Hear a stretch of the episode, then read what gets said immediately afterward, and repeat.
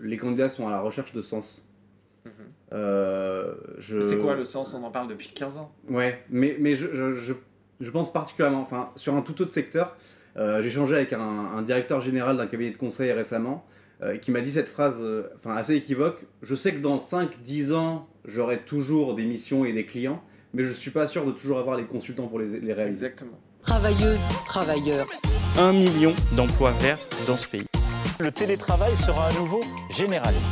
quoi qu'il en coûte. Qui décrochera le job? Patati et patata. Bonjour à toutes et à tous et bienvenue dans Patati et Patata, l'émission qui va chercher l'information RH là où elle se trouve, c'est-à-dire auprès des experts qui vivent les ressources humaines au quotidien.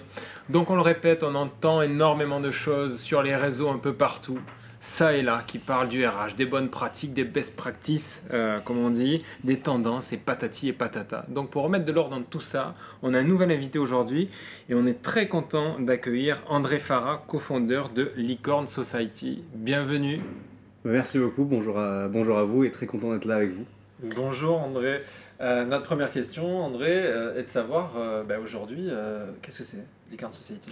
Qu'est-ce que c'est Qu'est-ce que c'est Alors le nom est assez évocateur. Qu'est-ce que vous révolutionnez les, li- les licornes, donc euh, le nom fameux qui permet de désigner, on va dire, les, euh, les euh, grandes valorisations en, en start-up. Ouais. En fait, on est une plateforme spécialisée pour le recrutement des start-up et des scale-up. Le Donc site emploi des startups en fait. Exactement. On, est, euh, on, est- on a vocation à devenir la référence dans ce, dans ce type de- de- d'entreprise-là. Pour faire un petit peu d'historique, en fait, peut-être un petit peu, euh, vous donner un petit peu le, d'où est venu le projet, parce qu'il y a beaucoup, euh, enfin, c'est quand même un milieu très concurrentiel, hein, comme vous, vous, devez le, vous devez le savoir. En fait, euh, c'est mon associé d'abord qui a fondé ce projet, dans un premier temps. Il s'appelle Pierre-Alexis Ardon, et en fait, il provient du milieu du conseil, et à un moment donné, il a toujours eu l'esprit à vouloir créer et entreprendre. Il a voulu du coup, à un moment donné de sa carrière, rejoindre une start-up dans le but justement d'en apprendre les rouages, de comprendre comment ça fonctionnait. Et c'est à ce moment-là qu'il s'est rendu compte que en- quand on regarde un peu le- les différents sites qui existent aujourd'hui qui couvrent ce type de métier-là, il y en a un peu une infinité. Il y a plein, c'est très sclérosé, il y a beaucoup de sites qui sont très différents euh, et qui regroupent des offres différentes et parfois des- qui couvrent même un spectre plus large que les startups. Donc J'allais un- dire peut-être pas aussi précis que ce que vous proposez. Il y a, à ma connaissance, pas de site emploi dédié aux startups. Exactement, il y en a eu par le passé, mais il n'y a rien qui a réussi aujourd'hui à, se- à rester spécialisé en fait. Et nous, c'est là un peu la- toute la différence, c'est qu'on a vocation à, à rester spécialisé pour les startups et pour les scale-up, dans le sens où ça part d'une réflexion assez simple, qui est de se dire que les gens qui vont vouloir travailler dans ce type de structure-là, c'est un état d'esprit particulier. Tout le monde ne va pas vouloir travailler en startup. Bien sûr. Et en contrepartie, les gens qui recrutent pour les startups et pour les scale-up, elles ont souvent cette attente-là en fait. Avoir quelqu'un qui a déjà eu cette expérience-là d'entreprise euh, en startup ou Parce en que c'est radicalement différent de travailler euh, Bah, en start-up. bah, en fait, c'est radicalement différent. On n'y retrouve déjà pas du tout les mêmes types de population. Hmm. Et en contrepartie, la preuve que c'est différent, c'est que les entreprises, elles, de leur côté, elles va- valorisent énormément les expériences en startup.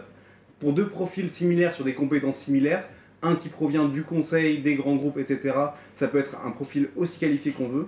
La, startup, elle va toujours valoriser quelqu'un en face qui a déjà eu une expérience de ce mode de travail-là parce qu'il y a plein de choses qui sont très spécifiques. Ok. Voilà.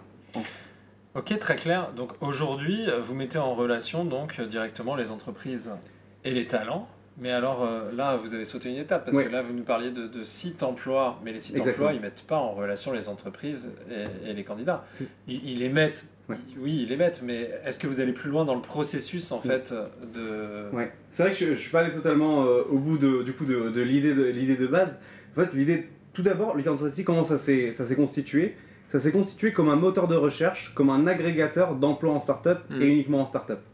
Donc en fait, on a centralisé sur une plateforme donnée l'ensemble des offres du marché. Vous allez chercher les offres euh, Exactement. sur l'ensemble des sites. Exactement. Ok. Et derrière, en fait, euh, ça nous constitue du coup une référence qui a attiré en fait énormément de candidats. Bien Des sûr. candidats qui sont attirés par ce milieu-là, qui en proviennent pour la moitié à peu près. La moitié des gens qui s'inscrivent sur euh, Licorne Society, c'est des gens qui ont euh, déjà eu une expérience en startup. Hmm. Et en fait, ces gens-là, c'est des gens qui ont du coup sont pertinents pour les startups parce qu'elles ont cette appétence-là, cet esprit-là, et en plus sont en recherche active. Donc en fait, si je résume, l'aspiration de toutes ces offres qui existent par ailleurs sur des sites emploi ou Mhm. des sites connus comme Indeed, etc. Exactement. Vous proposez d'avoir fait le tri Ouais. pour une personne, un candidat en tout au moins, qui recherche uniquement un startup, c'est ça? Exactement, c'est le tri plus le filtre, euh, les filtres adaptés, parce que, bah, comme je l'ai dit un, un peu plus tôt, c'est euh, un vocabulaire spécifique. Euh, les moteurs de recherche, les, les job boards classiques, on va dire, n'ont pas forcément le jargon adapté pour filtrer sur les bons, les bons, les bons mots-clés, etc. Nous, on fait ce travail pour eux. C'est quoi? C'est un travail à la mano ou c'est un travail Non, C'est un d'automatisation? travail d'automatisation, du coup. D'accord. C'est une technologie de scrapping euh, classique, on va dire, euh, qui permet d'agréger euh, sur notre plateforme l'ensemble des offres du marché. D'accord. vous scrapez donc l'ensemble de ces offres, Mhm. vous allez les retravailler derrière euh, pour qu'elles puissent apparaître et en cohérence avec votre cible ou vous les laissez telles quelles? On, on les, on- on les laisse telles quelles, en fait on redirige, on renvoie vers les, les sites initiaux, Ouais. et euh, en fait on, on les laisse telles quelles, et euh, on va juste les affecter au filtre euh, des, des métiers en startup, des niveaux de seniorité, etc. Vous les, vous les, oui, vous, vous les traduisez finalement pour votre cible. Est-ce que ça fait pas un lien de redirection supplémentaire, nous qui connaissons finalement le- le- la nécessité d'avoir le moins de clics possible pour arriver in fine à une candidature? Est-ce que cliquer sur l'icône Society, euh, euh, cliquer ensuite sur Mhm. Indeed pour pas le citer, et ensuite cliquer sur le site emploi de, de la licorne en question, Mhm. est-ce que ça fait pas trop ou est-ce que peut-être que c'est nécessaire? Bah, en fait, le... c'est à voir parce qu'au final, imaginez, euh, aujourd'hui je suis un candidat qui cherche à travailler en startup. Si Ouais. j'ai pas cette solution-là qui s'offre à moi, comment je vais, je vais faire? Je vais aller sur Indeed, je vais aller sur un autre job board, puis un autre, Et au j'arriverai final- pas forcément à dire je veux que des offres de start-up. Exactement. Et en fait, je vais démultiplier mon, euh, mon travail de recherche, alors que là, on a déjà centralisé pour eux euh, l'ensemble Ouais, des offres du marché. Ok. Donc on n'est pas dans la performance nécessairement d'obtenir tout de suite, en tout cas de, de, de promettre euh, aux licornes qui sont, sur, euh, qui sont référencées Ouais. du coup euh, des candidatures Mm. immédiates, mais finalement des bonnes candidatures parce que ces gens-là cherchaient uniquement chez des licornes. Exactement. Dans- chez des licornes, enfin, on s'appelle Licorne Society, mais il y a aussi Mais des, oui, des des non-licornes, startups. des startups, Ouais, c'est vrai. Faites bien de me reprendre.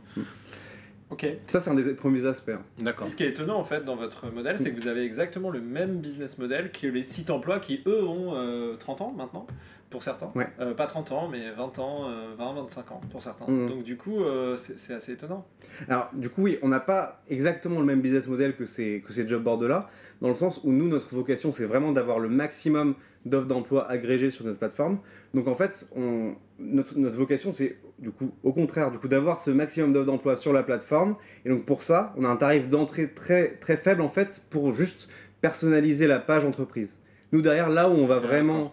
euh, notre business model à nous, notre cœur de métier, c'est d'accompagner les startups dans leur recrutement pour des, des recrutements plus complexes. En fait, c'est juste une entrée pour nous. Centraliser l'ensemble des offres du marché, c'est un moyen d'attirer énormément de candidats. Bien sûr. Et après, donc d'avoir d'audience, donc de Ça. trafic. exactement un, un trafic important et pertinent qui nous permet après de valoriser ça.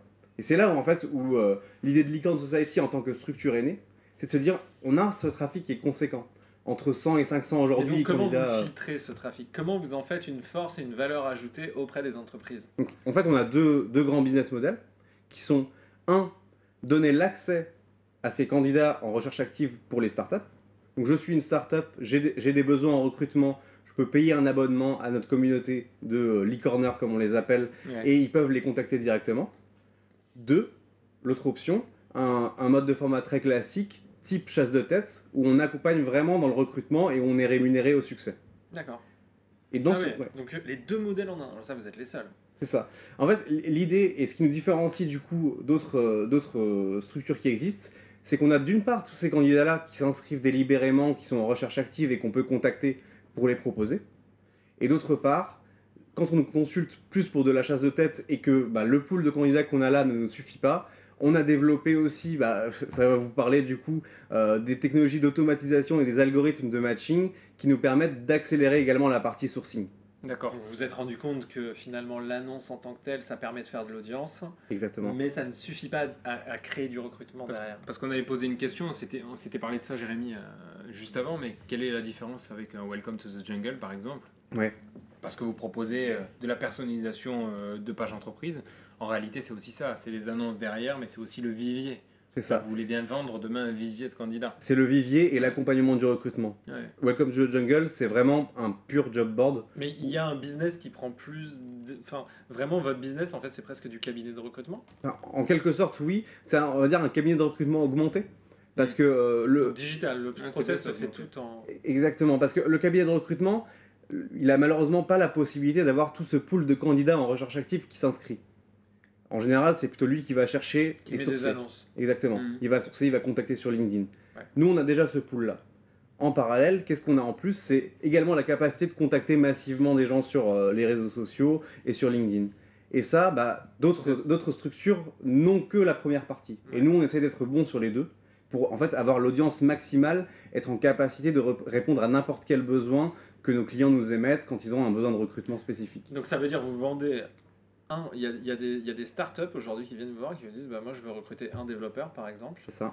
Euh, ce développeur, vous allez lui dire bah, c'est euh, je sais pas moi 7000 euros pour le recruter. Euh, En général, on se un ticket voilà. de recrutement comme ça. un cabinet de recrutement. Exactement. Et euh, la différence, c'est qu'on, du fait de l'automatisation, du fait qu'on ait un pool de candidats en recherche active, en fait, on arrive à être beaucoup plus efficace qu'un cabinet classique. Mais vous Et- faites pas payer le nerf de la guerre qui est l'annonce. C'est ça, on fait pas payer le nerf de la guerre, mais on arrive à proposer des tarifs très compétitifs sur la partie chasse de tête Et- par rapport à nos candidats. Parce que Ah, vous ah, avez rapport, ouais. le, le- le premier levier qui est l'annonce. Parce qu'on a le premier levier et l'automatisation du sourcing en même temps. Très clair. Et quand est-ce que vous vous, vous, vous faites payer peut-être vos, vos métriques? Comment je sais, moi, licorne ou startup, que la candidature est venue de chez toi? Bah, en fait, quand on... est passé par Indeed ou il est passé par un autre, etc. Donc, En fait, s'il postule délibérément, là, pour nous, c'est Oui, ça, oui. opaque, c'est pas pour nous. Euh, c'est la startup qui, qui a recruté par, euh, par ses moyens classiques de Ouais. recrutement. En revanche, quand on va l'accompagner dans le recrutement, là, c'est nous qui allons proposer des profils. En fait, on a une prestation très Oui. similaire à un cabinet de chasse. Ouais. Parce que moi, je parlais pas de cet aspect-là. Je parlais de l'aspect où le candidat a cliqué sur l'annonce que vous avez aspirée Ouais. sur votre site et qui va euh, faire rebondir sur le site, euh, sur le site job board sur, sur lequel vous avez aspiré l'annonce. Comment on sait que ça vient de chez vous? Bah, en fait, ils le savent pas et en fait, nous, on s'en fiche un petit peu. Mais une petite anecdote assez marrante sur ça, c'est que euh, on a eu un client qui est rentré en contact avec nous il n'y a, pas- il y a pas si longtemps, il y a à peu près 6-9 mois, qui m'a dit, bah, moi je lui ai demandé, mais comment, comment vous avez entendu parler de, de Licorne Society? Et ils m'ont dit, bah, en fait, c'est un candidat qui a postulé via Licorne Society et pourtant on n'avait pas d'offre euh, publiée là-bas. Et en fait, c'est euh, c'est que nous, en fait, nous, on veut simplifier le recrutement tout simplement. On veut l'accélérer. Et donc, s'il y a des gens qui arrivent à postuler en passant par notre site, c'est tant mieux. Après, nous, ça nous attire des clients qui vont plutôt nous solliciter sur des postes où ils ont plus de difficultés à recruter. Soit du C-level, soit des, soit des postes euh, très pénuriques ou très compliqués à recruter. Bah, vous avez Alors c'est quoi les jobs pénuriques justement si on Bah. rentre dans le vif du sujet? Vous avez cité les développeurs. Bon, ça, c'est c'est classique. hein. classique. je pense que Le nerf de la guerre. je, je vais. Faut arrêter de le dire parce que je pense que s'ils nous écoutent après, bon, Ouais. Ouais. Ils, vont prendre la grosse tête, c'est ça. Est-ce que tout le monde n'est pas en train de prendre la grosse tête actuellement? Parce qu'il y a des pénuries fortes, il y a une croissance hyper importante, 6% cette année, 4% l'année prochaine. Mhm. On prévoit en fait des pénuries même sur des métiers où il n'y en avait absolument pas. Les- Ouais. Les, commerciaux sont concernés. Tout Les le monde est commerciaux, totalement. Tout Ouais. le monde est concerné. Ouais, mais c'est assez tsunami récent. de On arrivait encore jusqu'en fin 2019 à recruter du commercial. Mmh. Aujourd'hui, c'est devenu très compliqué. Euh, et sur des métiers en fait où il y avait vraiment pas de, de pénurie. Mais parce que aussi on a beaucoup de, bah, il y a le baby boom, il y a les gens qui partent en retraite. Et d'ailleurs, on est moins touché que d'autres pays. Ouais. Mais euh, mais comment dans cette euh, dans ce contexte-là, vous prévoyez, euh, euh, vous voyez les choses? En fait, c'est là que du coup des structures comme les nôtres euh, deviennent de plus en plus judicieuses en fait. C'est, euh, moi j'ai un petit peu l'impression qu'au fil du temps, c'est pas mal inversé le rapport de force au niveau du recrutement sur cette partie tech, sur cette partie startup, Ouais. euh, où en gros bah, le candidat il, il commence à avoir l'embarras du choix. Vous parlez des commerciaux, un, un- un commercial qui a une expérience de vente complexe sur des logiciels, aujourd'hui il a juste à claquer des doigts et il a plein d'offres à, et, euh, à choisir. et en plus, il est bon, euh, C'est ça, ça va C'est- se savoir. c'est ça. Ouais. exactement. Aujourd'hui, dans le contexte actuel, donc 6% de croissance Ouais. euh, en France euh, cette année, Mhm. 4% euh, l'année prochaine, tous les métiers vont être concernés, Ouais. plus simplement que les développeurs comme on en discutait. Donc aujourd'hui, en fait, comment vous, enfin, qu'est-ce que vous voyez comme autres métiers déjà qui vont être, qui vont être Ah. pénuriques? En fait, on est, on est très consulté sur des métiers commerciaux. On est euh, énormément aussi. En fait, très rapidement, comme je l'avais dit en introduction, euh, le fait de valoriser euh, l'expérience en startup fait que du coup, on, réduit le champ des possibles quand on est recruteur. Recruter quelqu'un qui va diriger des opérations dans une startup tech, on pourrait recruter quelqu'un qui vient du conseil, mais si on valorise l'expérience en startup, si on valorise du coup le fait que le candidat ait déjà été operation manager dans une boîte, bah forcément ça va créer un peu de la pénurie également sur ces postes-là. Là, clairement, en fait, nous, la vocation aussi chez le Code Society, c'est de ne pas se spécialiser sur des, métiers spécifiques, c'est de rester vraiment l'en- l'ensemble des métiers, pas uniquement les développeurs, parce que voilà, ça pourrait être euh, le, cœur de métier, c'est toujours très demandé, mais de par nos échanges avec les clients, aujourd'hui, ils ont vraiment du mal également à recruter, donc comme on le disait, chez les commerciaux, dans les opérations, vraiment sur l'ensemble du spectre. Plus tout ce qui est nouveaux métiers qui n'existaient pas avant. Euh, je vais citer l'exemple des product managers. Aujourd'hui, tout ce qui est produit, tout ce qui est design, ça, c'est des nouveaux métiers, donc c'est normal Nouveau qu'aujourd'hui- métier depuis un an. C'est ça. Ouais. Enfin, depuis un an, Où voire ça plus. recrute beaucoup. C'est ça, où ça recrute beaucoup depuis un an. Ça, c'est des métiers où il y a énormément de concurrence sur le marché du recrutement entre les startups. Ouais. Autre métier un peu phare, le gros hacking, gross manager. Ouais. Ça, c'est nouveau, c'est relativement aussi, nouveau. Et là, clairement, il y a une, con- une concurrence aussi parce que aujourd'hui, la compétence n'existe pas forcément. Le gross manager, c'est quelque chose de totalement nouveau, un Il profil commence à y avoir hybride. des écoles, Ouais. il Ouais. commence à y avoir. C'est ça. C'est un profil hybride entre du marketing, euh, de la tech. euh, parfois, on lui demande de savoir coder, donc forcément, c'est un profil qui est rare. Et aujourd'hui, du coup, ça, c'est des métiers vraiment, euh, c'est des métiers d'avenir du coup pour nous parce que euh, voilà, c'est une demande très très forte au niveau des startups euh, à ce niveau-là. Des startups et même des grosses boîtes, hein. Effectivement, ouais. Enfin, de plus en plus. hein. Ouais. Depuis 2019, vous arrivez à chiffrer combien de candidatures sont passées par, par chez vous? C'est dur à dire. Ouais. Nous, nous, ce qu'on sait, c'est. Enfin, aujourd'hui, euh, on a fait très peu de communication hein, chez Econ Society. C'est bien la preuve qu'il y a vraiment une attente d'un point de vue candidat. C'est un bon début, patati patata. hein. Ouais, exactement. Et c'est c'est parfait pour nous, pour élargir un petit peu notre audience. Et euh, effectivement, aujourd'hui, pour vous donner euh, quelques chiffres, on a entre 100 et 500 candidats qui s'inscrivent par semaine. Ce qui constitue à, à l'instant T, on va dire, un pool de 4000, 4500 candidats qui sont en recherche active d'un emploi en start-up. D'accord. C'est un, un pool qui est déjà assez conséquent, qu'on vise à élargir encore, sans compter tous ceux qu'on peut contacter massivement sur LinkedIn et qu'on a déjà préidentifiés sur cette partie-là. Selon vous, et selon ce que vous pouvez voir sur euh, les différentes startups ou entreprises qui viennent vous voir pour, vos- pour, pour leur recrutement, quelle est euh, la bonne marque employeur? Qu'est-ce qui, euh, qu'est-ce qui fait qu'on est attirant aujourd'hui quand on Ouais. est une startup? Alors, moi j'ai l'impression, enfin, Parce qu'entre toutes les startups, Ouais. du coup, euh, comment elles se tirent la bourre Du coup, Mhm. plus que. euh, c'est facile entre Oui, parce que c'est entreprise facile. classique Entreprise et start et startup, mais entre elles. Ouais. comment, comment vous les départagez? Moi j'ai la, enfin, conviction que de plus en plus, euh, les candidats sont à la recherche de sens. Mhm. Euh, je... C'est quoi le sens? On en parle depuis 15 ans. Ouais, mais, mais je, je, je, je pense particulièrement, enfin, sur un tout autre secteur, euh, j'ai échangé avec un, un directeur général d'un cabinet de conseil récemment euh, qui m'a dit cette phrase euh, enfin, assez équivoque. Je sais que dans 5-10 ans, j'aurai toujours des missions et des clients, mais je suis pas sûr de toujours avoir les consultants pour les, les réaliser. Exactement. Et euh, donc derrière ça, en fait, moi je le vois parce que j'échange avec des candidats toutes les semaines. J'échange avec des candidats qui sortent de cabinets de conseil en strat, de finance, etc. Il y a quand même de plus en plus de gens qui ont envie d'aller vers des entreprises qu'on appelle à impact. Mais impact, ça peut vouloir euh, dire tout et n'importe quoi. hein. On- Il y a plusieurs choses en fonction de la sensibilité de la personne. Il y a cette appétence par- parfois pour euh, le- les sujets environnementaux, par exemple, des sujets d'économie soli- solidaire. On peut aussi voir aussi des candidats qui sont aussi très intéressés par tout ce qui va être made in France et euh, encouragement de relocalisation de production, etc. Après, c'est pas que ça. Bien sûr, euh, toutes les startups n'ont pas vocation adhérer, en fait, ce que tu es en train de nous dire, c'est qu'il faut adhérer presque à une révolution. C'est ça. faut- Pour, euh, pour, pour être une société qui va fonctionner dans les 3 à 5 ans, il faut presque en fait euh, être révolutionnaire sur son marché pour finalement fidéliser en fait les gens. Ouais, il faut être révolutionnaire. Faut faut pas avoir juste un. proposer un job. C'est ça. C'est euh, c'est plus qu'un job, c'est une expérience, je pense que les, les candidats recherchent. Ouais. Une expérience aussi bien sectorielle, parce qu'ils vont avoir une appétence particulière, mais là je parle d'en- d'en- d'entreprise à impact, mais il y a aussi des gens qui ont des intérêts particuliers pour les fintech. Et là, bah, les fintech, ça recrute énormément en France. Euh, voilà, il va falloir que les entreprises démontrent que leur produit euh, a, a une, vraiment une audience, qu'il a un impact, qu'il euh, change en gros la vie de, de gens ou d'entreprises. quoi. Vraiment, les gens sont vraiment de plus en plus à la... Je le sens, hein. Voilà. On peut plus vendre le job entre guillemets bullshit dans une structure un peu euh, qui aura pas forcément euh, du coup le... Mais du coup, c'est pas, c'est pas moins intéressant. Ça veut dire aussi que l'engagement de celui qui va vous dire oui, il Ouais. est lui peut-être plus fidèle que ce qu'on pouvait avoir avant? Parce qu'avant, on disait profond. oui régulièrement, et puis on s'en allait oui. C'est ça. souvent. Même si on, va, on pourrait aussi apporter la contradiction de dire qu'avant on passait 40 ans dans la même boîte et plus le cas maintenant. certes. Ah, mais quand je dis avant euh, Ouais. euh, 20 dernières années. Ouais, sur- ouais, effectivement, en- en- de plus en plus, bah, surtout que là, nous, on accompagne des recrutements, donc ça peut être des, des jobs juniors, mais aussi des jobs plus C-level. Quand on est sur des C-level, clairement, euh, là, il faut que la personne adhère au projet.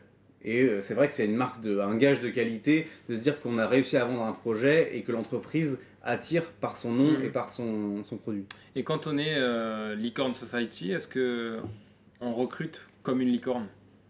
Alors, Est-ce que, est que vous vous vous placez dans la peau d'une start-up pour recruter? Bon là, vous êtes quatre aujourd'hui, Ouais. mais forcément vous allez recruter. Ouais. Comment ça va se passer? Alors nous, on est euh, effectivement, on est également une start-up parce que euh, du coup, on a vocation à, grandir et euh, à grossir également. Le jour où voilà, on va souhaiter élargir l'équipe, on passera forcément par les mêmes biais que on passe par nos clients. Donc là, on, est, je pense qu'on est paré pour le recrutement de, de nos équipes. En revanche, là pour l'instant, on n'a pas prévu de lever de fonds parce qu'on a un business model qui est rentable et sur lequel on arrive à dégager une, euh, une croissance quand même. Et donc pour l'instant, euh, l'idée c'est pas forcément de lever des fonds euh, à court terme, c'est euh, de continuer à, à pérenniser ça, construire une relation de confiance avec nos clients pour progresser à ce niveau-là et recruter, de, avoir une croissance on va dire Mm. plus, plus lissée. Et attendre aussi une plus grosse base de données, parce que c'est aussi ce qui est valorisable. Exactement. Après, effectivement, des financements peuvent nous permettre de, justement d'élargir un peu la communication, etc. Là, on y travaille dessus. On a des, euh, enfin, on a des investissements en cours justement pour euh, voilà, élargir notre, euh, Mhm, notre communauté par les différents biais qu'on connaît. Comment euh, vous, alors comment vous est venue l'idée? Ça, on, on- on a posé la question euh, Ouais. tout à l'heure. enfin, vous y avez répondu avec votre, votre associé. Mais qu'est-ce que vous faisiez avant le, lancement de ce, de ce site? Vous étiez dans les RH, pas du tout? Alors moi, pas du tout. En fait, euh, moi, je viens du, je viens du conseil également. D'accord. Donc j'ai été consultant pendant 4 ans et demi dans un cabinet qui s'appelle Argon, euh, qui est spécialisé dans les opérations, notamment la supply chain, donc totalement différent du milieu RH. Mais je connaissais du coup euh, le, le CEO de l'E-Grand Society parce qu'on a fait la même école d'ingénieurs ensemble. D'accord. C'est par ce biais-là en fait qu'il m'a sollicité. J'ai toujours j'ai suivi ce projet en fait depuis, euh, depuis ses débuts Hmm. par ce biais amical, on va dire. Et, euh, et en réalité, bah voilà, j'ai toujours suivi ça. Mon, mon associé m'a proposé à un moment de rejoindre l'équipe parce qu'il avait besoin justement de, de quelqu'un pour l'aider, aussi bien sur la stratégie que les opérations et le commercial de, de l'E-Count Society. Et j'ai rejoint ce projet il y a à peu près un an. maintenant. D'accord. Voilà. Est-ce que d'une manière un peu micro, euh, on peut se dire, enfin aujourd'hui vous retravaillez pas vos annonces, etc., mais est-ce que vous vous êtes rendu compte que euh, euh, quand vous faisiez certains types d'actions en fait sur votre site, vous arriviez en fait finalement euh, à faire un peu du gros hacking aussi, c'est-à-dire euh, cibler beaucoup plus précisément et vous Mhm. faire gagner du temps derrière, vous, cabinet de recrutement, euh, dans, vos, dans vos recherches. Est-ce que votre performance, votre ROI, vous avez réussi à le travailler au niveau de vos- votre audience? Ouais, en fait, notre biais de recrutement euh, de candidats, on va dire, sur la plateforme majeure, c'est de relayer un maximum d'offres pertinentes sur LinkedIn. En fait, on relaie énormément C'est là où vous avez le plus de performance C'est là où on a le plus de performance aujourd'hui. C'est pas, c'est pas tant le SEO, même si ça nous draine quand même. euh, voilà, les recherches Google, euh, ça attire Vous les gens. réécrivez des annonces? C'est ça, on réécrit des annonces pour pousser les gens à s'inscrire sur la Vous plateforme. intégrez des mots-clés référencés? Exactement. C'est quoi les tips du coup là? Comment on écrit, on réécrit une annonce? Clairement, il faut s'adresser du coup à son audience. Là, c'est marrant parce que j'échangeais du coup aujourd'hui avec euh, un candidat CTO ce midi, je déjeunais avec lui qui euh, du coup est passé par nous pour trouver son job, un CTO. Et en fait, euh, il m'expliquait que lui, en tant que CTO et, euh, les gens qui connaissaient en tant que C-level, ils avaient très très peu d'annonces sur, LinkedIn. Et en fait, nous, on couvre en fait l'ensemble du spectre des fonctions. Donc, n'importe qui, au final, à un moment donné, va voir passer une de nos, annonces sur LinkedIn et va se dire ah ça c'est intéressant, il doit y avoir des jobs pour moi sur cette plateforme là, je vais aller m'inscrire, je vais voir ce qu'il en est. Ok, donc en fait vos leads, vous les, vous les attrapez Ouais. beaucoup plus sur, euh, sur LinkedIn, en tout cas actuellement. Exactement. On a quand même voilà, on travaille sur le référencement, etc. Il y a le bouche à oreille qui commence à faire aussi. Ouais. Euh, on a de plus en plus de gens qui ont entendu parler de l'Icant Society par un proche, par un collègue. Oui, et puis c'est un Et, petit euh, milieu finalement quand on commence à rentrer dans la logique startup. Exactement. On travaille avec toutes les startups, on est bien placé pour le savoir. euh, on travaille avec la première startup et puis bah, finalement on se retrouve avec euh, 20 startups dans le salon. Quoi. Exactement, voilà, les nouveaux clients, pour l'instant, même d'un point de vue startup, donc nos clients, on fait très peu de prospection commerciale, c'est eux qui viennent à nous parce que ils ont entendu parler, un ami Talent Acquisition Manager de notre startup, où bah, euh, quelqu'un, voilà, ils ont fait quelques recherches et ils sont tombés sur nous. Donc euh, voilà, c'est un petit milieu effectivement. Ouais, on a reçu plein nous, de, de startups dans cette émission. Ouais. Et du coup, ce qui est très marquant, c'est cette volonté d'aller euh, vers un modèle euh, qui n'existait pas auparavant. C'est-à-dire, Mhm. une startup, ça paraît, ça paraît être un pléonasme.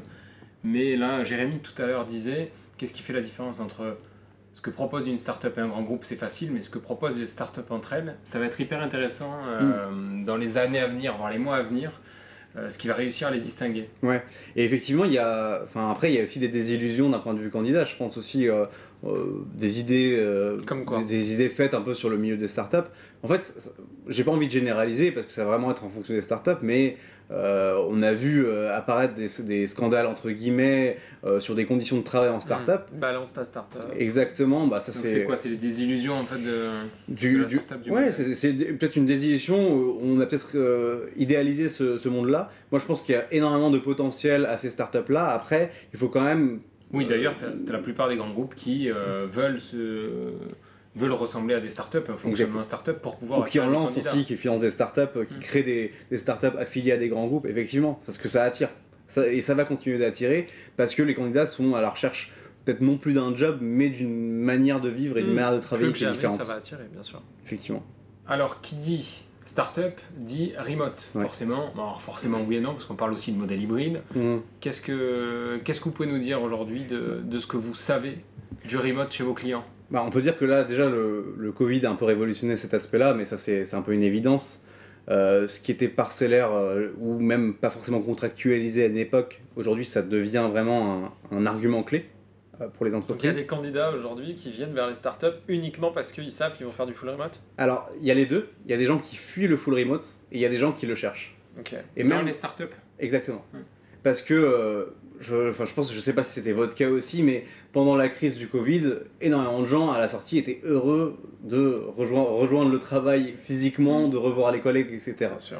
Et euh, on a un peu le cliché, par exemple, sur les développeurs qu'ils voudraient tous travailler en remote. C'est vraiment pas le cas pour le coup. Mm. J'ai échangé avec un candidat la semaine dernière qui me disait Moi, j'ai rejoint un job en full remote. Euh, je- mon job prochain, ce sera pas en full remote. Je veux avoir une équipe, etc. Donc, ça, c'est euh, c'est un argument euh, important pour lui. Mais il y a également euh, le, le remote qui se développe aussi. Et il y a des candidats qui cherchent ça. Je pense que la base maintenant, euh, en tant que- en tant qu'entreprise et pas que start-up, c'est déjà de tolérer la flexibilité. Euh, ça, c'est le, le minimum syndical. L'hybride, quoi. Un, un modèle. Voilà, il y, a- il y a le- je suis flexible, Est-ce qu'on n'est pas dans la période de l'hybride peut-être aussi. La a- voiture, le travail. C'est ça. Effectivement, et puis il y a de plus en plus d'offres d'emploi aussi qui le, qui le mettent en avant directement dans l'offre. Avant, ça n'existait pas ça. Hmm. Aujourd'hui, voilà, euh, la plupart des offres contiennent cette info-là, de comment est la modalité du travail. Si c'est juste du télétravail toléré de temps en temps, il y a même y a deux, jours, trois jours, euh, exactement, enfin voilà, exactement. Mm. Ou alors full remote. Et c'est vrai que le full remote aussi peut avoir un intérêt pour l'entreprise aussi pour une question de réduction de coûts. Mm. Euh, parce que Bah, voilà, souvent adopté par les startups. Hein. c'est ça. Embaucher quelqu'un en région parisienne, ça coûte plus cher qu'embaucher euh, quelqu'un en province ou même dans un autre pays potentiellement. Ça, ça peut être un sujet aussi. Donc c'est un levier pour attirer peut-être d'autres candidats qui sont pas basés à Paris et aussi pour avoir un levier aussi sur les. C'est le, les- c'est le- c'est le sujet justement de la télémigration. Exactement. Alors la télémigration, qu'est-ce que vous... Ça fait un peu Minitel quand tu le dis. Hmm. Dans ma bouche, je sais pas comment je dois le prendre.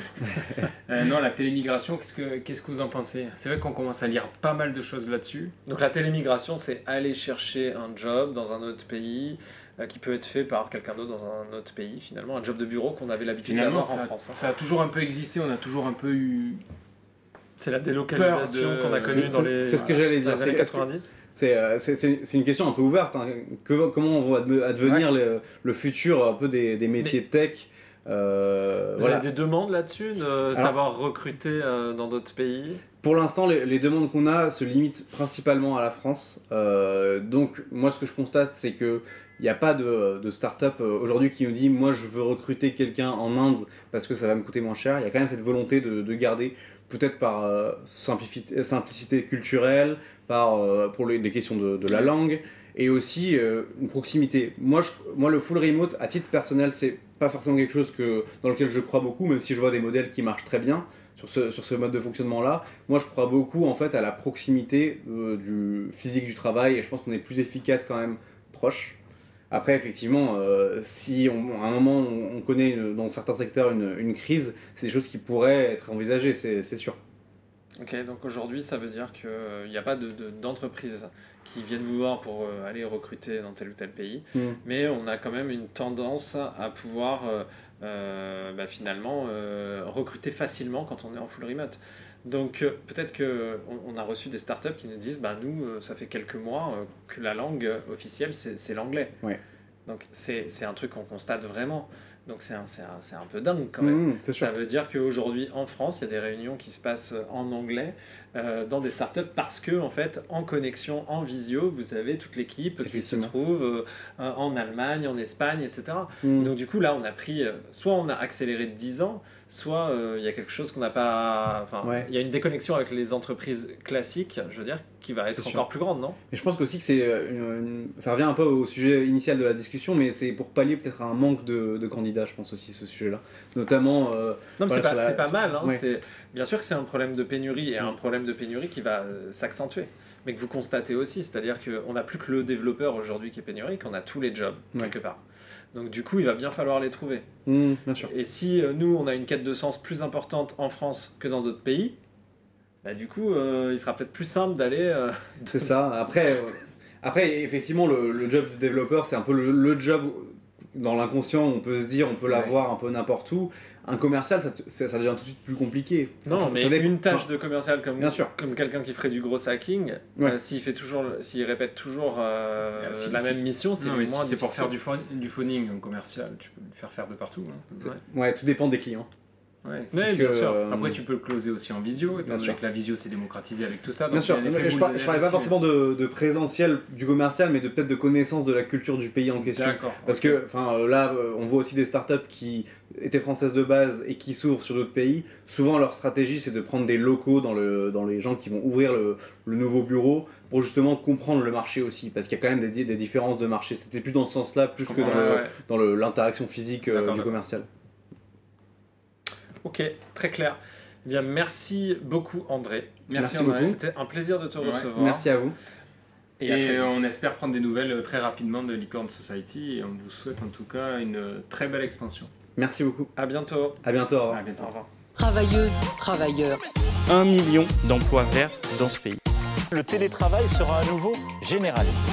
Quoi qu'il en coûte, Qui décrochera le job? Patati et patata.